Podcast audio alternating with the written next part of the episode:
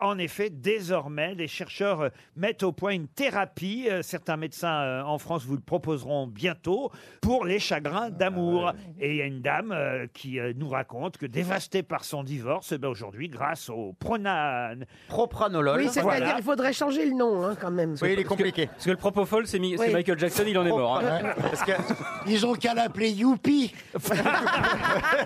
Ou enfin seul. Enfin Le enfin seul.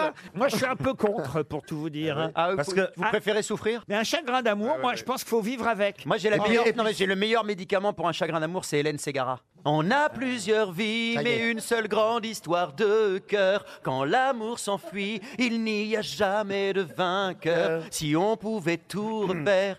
Ce qui me rappelle que ce médicament à l'origine était fait pour la migraine et ça marche pour tout.